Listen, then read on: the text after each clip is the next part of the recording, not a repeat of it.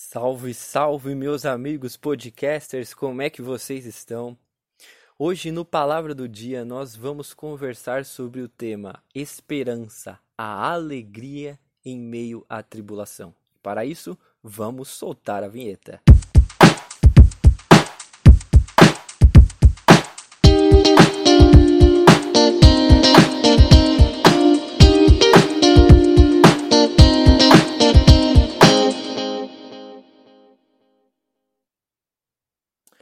Antes de tudo, gostaria de convidar cada um de vocês a entrarem nas nossas mídias sociais. Nós estamos no Instagram, no Facebook e no Spotify.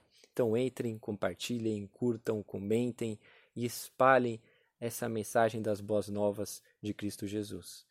Dito isto, meus amigos, gostaria de falar com vocês sobre como nós podemos ter alegria em meio à tribulação das nossas vidas. Nós passamos por momentos difíceis. Creio que todos nós passamos e estamos passando por momentos difíceis. Todos nós estamos passando por tribulações e angústias e tristezas e problemas muito sérios em nossas vidas. Estamos vendo pessoas cheias de enfermidade, pessoas que chegaram a falecer. Diante de uma pandemia tão horrível, nós também chegamos a ver é, a crise econômica. Nós estamos passando por um período muito difícil. E a pergunta que fica é: como nós conseguimos responder a essa tamanha tribulação com alegria? Como nós podemos ver o exemplo dos apóstolos e de tantos irmãos cristãos que passaram por períodos terríveis, se não muito mais terríveis que o nosso, e mesmo assim tiveram a alegria? Porque a alegria está firmada na mesma coisa.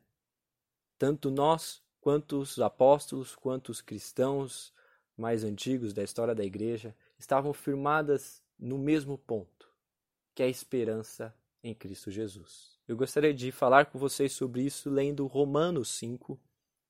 E lá diz o seguinte: Tendo sido, pois, justificados pela fé, temos paz com Deus por nosso Senhor Jesus Cristo, por meio de quem obtivemos acesso pela fé a esta graça, na qual agora estamos firmes, e nos gloriamos na esperança da glória de Deus.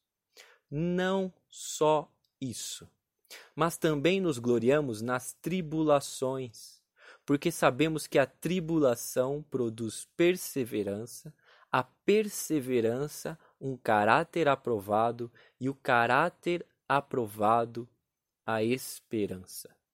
E a esperança não nos decepciona, porque Deus derramou seu amor em nossos corações por meio do Espírito Santo que ele nos concedeu.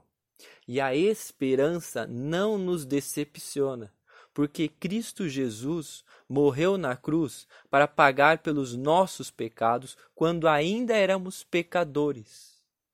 Se quando ainda éramos pecadores, Deus entregou o seu único filho, quanto mais agora, justificados pela graça de Cristo Jesus, não temos agora paz com Deus e uma esperança enorme?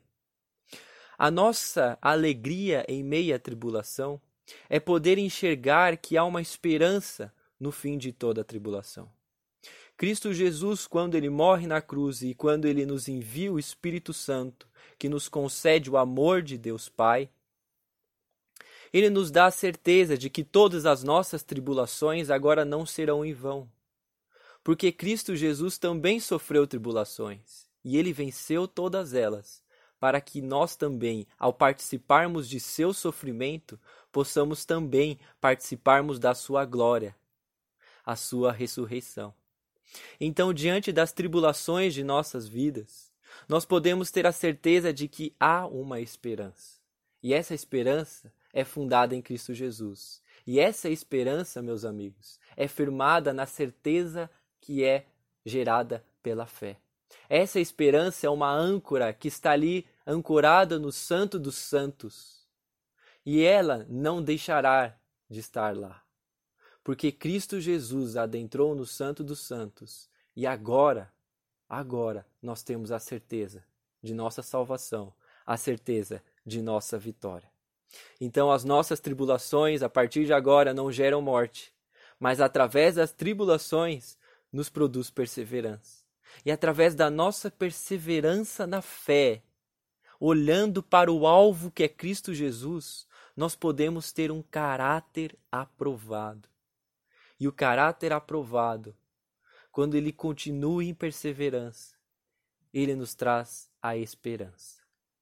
Meus amigos, a nossa diferença para aqueles que não creem não é que nós não sofremos tribulações, mas é porque diante da tribulação nós temos uma esperança ancorada no Santo dos Santos, que é, nos consola e nos dá força, para que ela não nos produza morte, não nos produza tristeza, não nos produza depressão, não nos produza temores que nos deixam para baixo. Mas diante das tribulações tão terríveis que nós vivemos, e eu não discuto isso, nós podemos ter a certeza de que Cristo está conosco, de que a vitória nos foi dada e nos foi dada de uma vez por todas na cruz.